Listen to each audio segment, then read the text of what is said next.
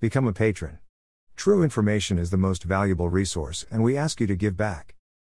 2006 Starp in London der ehemalige KGB Offizier Alexander Litvinenko und einer Vergiftung durch radioaktives Polonium. In Dizzy Duten auf den russischen Chimdienst als Auftraggeber. In einem offenlichen Enhorungsverfahren in London wurden in den letzten Monaten viele Details des Polonium-Mords bekannt.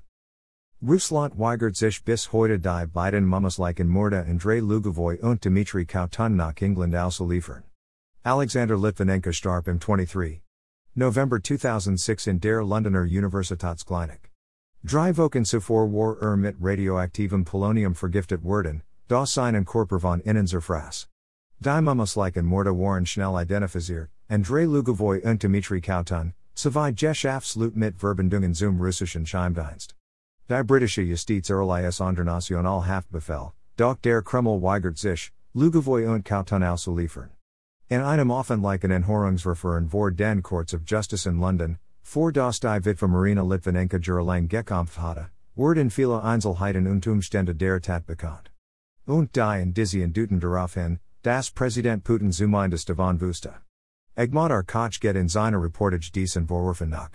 Er trifft in Moskau, St. Petersburg und in der amerikanischen Ostküste Freunde und ehemalige Kollegen von Litvinenko. Sie sind davon überzeugt, dass es sich bei dem Giftanschlag um einen Staatsmord handelt. Litvinenko und Putin trafen sich ein einziges Mal persönlich, im August 1998. Damals versucht der Offizier des FSB, vormals KGB, seinen Obersten Chef, den gerade ernannten FSB-Direktor Wladimir Putin, von der Grassieren den Korruption im Chimdienst zu überzeugen. Putin wollte davon nichts wissen, befahl Statusen, Litwinenkos Privattelefon anzuzapfen und ihn zu überwachen.